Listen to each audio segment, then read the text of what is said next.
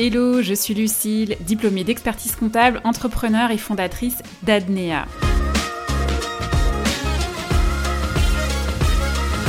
Après plus de 17 ans passés dans la profession d'expert comptable, je suis devenue formatrice et coach business pour aider les futurs entrepreneurs à monter et à piloter leur boîte. Business Tips, c'est plein de conseils si vous voulez vous lancer dans l'entrepreneuriat ou si vous y êtes déjà. Allez, c'est parti.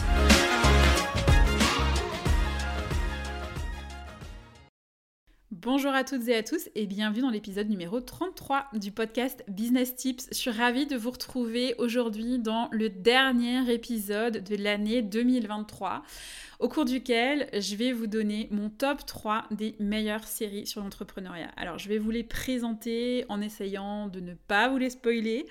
Euh, je vais essayer hein, parce que je les ai tellement aimés en fait que je pourrais vous les raconter du début jusqu'à la fin.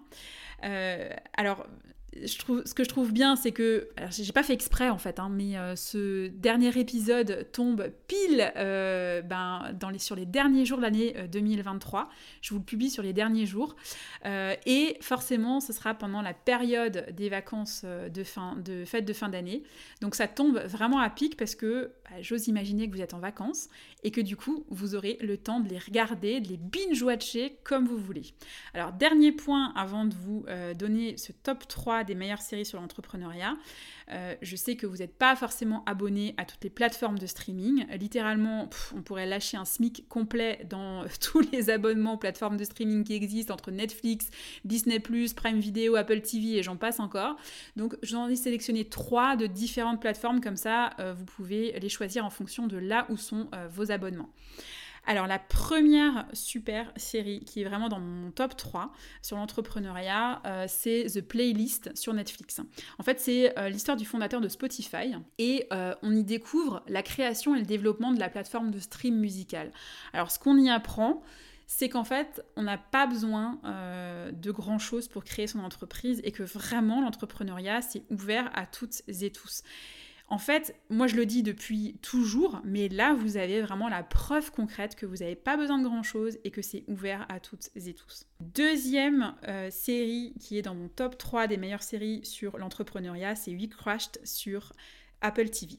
Alors cette série, c'est euh, vraiment l'histoire qui je crois est la plus déjantée en fait de l'entrepreneuriat. En fait, c'est l'histoire des fondateurs de WeWork, l'entreprise qui loue euh, des bureaux et des espaces de coworking qui était d'ailleurs pionnière euh, dans euh, son secteur. Alors c'est un couple américain mégalo-dingo qui a fondé en fait WeWork et ce qu'on y apprend, c'est que pour vendre en fait notre marque, nos services, nous vendre nous en tant qu'entrepreneurs finalement, eh ben on n'a pas besoin d'avoir des talents de marketeur tout droit sortis d'une école de commerce prestigieuse. On a juste besoin d'avoir un bon storytelling et ça suffit amplement. En plus, alors, WeWork a été mise euh, en liquidation judiciaire dernièrement.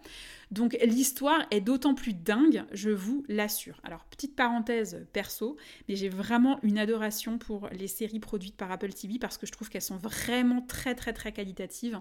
En fait, elles sont aussi qualitatives que euh, les premières séries qui étaient produites par Netflix avant qu'ils ne commencent à faire un peu de surproduction je referme la parenthèse euh, perso euh, sur mon avis sur les plateformes de streaming.